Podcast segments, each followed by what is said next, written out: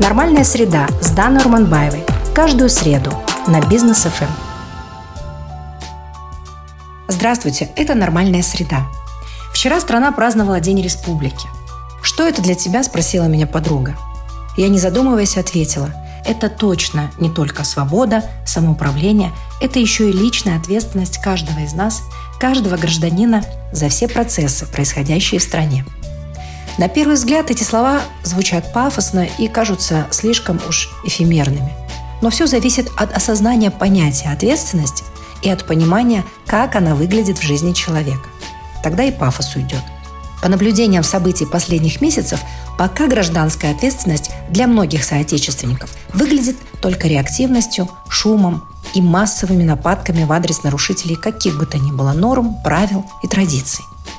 Также эти реакции носят избирательный характер. Нападают чаще и активнее на того, чей кейс наиболее легкий, ясный и не требует больших познаний. К примеру, история с пионером интернет-коммерции в Казахстане, который, по словам граждан, обесчестил язык титульной нации.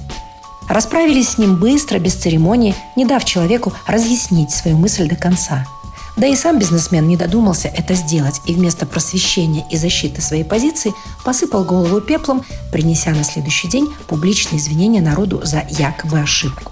Но извинения общество не восприняло и продолжило отменять уже не только самого предпринимателя, но и одним нажатием кнопки в своих гаджетах всю его бизнес-империю.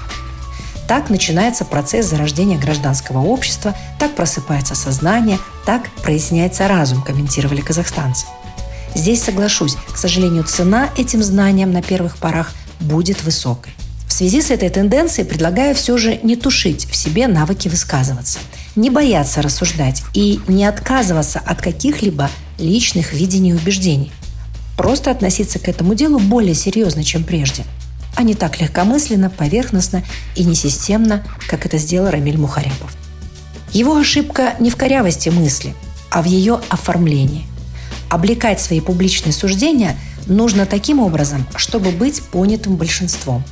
А если тебя это большинство не поняло, значит плохо объяснил, не подобрал нужных слов. Стоило ли склонять голову на плаху, ведь в таком случае произошло двойное в кавычках убийство. Первое – это ложь, так как общество просто не поверило твоим извинениям. И второе – это предательство своих собственных убеждений и принципов – Говоря на встрече с гражданами соседнего государства, бизнесмен имел в виду бескультурье, которое выглядит как неоказание помощи человеку, и совсем не имел в виду родной язык казахов. Тогда почему не защитил свое знание и понимание культуре? Драма, настигшая наше общество в эти дни, могла ею не быть, если бы мы с вами изначально обсуждали бы один предмет дискуссии. Но вышло так, что одна часть общества шумела о родном языке, а другая – об эмпатии – я твердо убеждена в двух важных понятиях. Непременно нужно знать язык страны, в которой ты родился или проживаешь много лет. Только не под нажимом и страхом быть осужденным, а для собственного коммуникационного комфорта и для имиджа, для своей культуры и саморазвития. Но я также убеждена, что если перед тобой стоит человек, который не владеет языком, на котором умело и свободно говоришь ты, Твоя задача – помочь этому человеку с ответом на его вопрос. И данная ситуация, ну точно не место для нравоучения и упреков. Вначале помоги, отзовись, прояви эмпатию, чтобы новый соотечественник захотел выучить твой родной язык и заразил еще сотню таких, как он, приведя в качестве аргумента, говоря о нас с вами, лишь один, но очень существенный факт. У этих людей есть самое нужное качество для будущего – они человечны.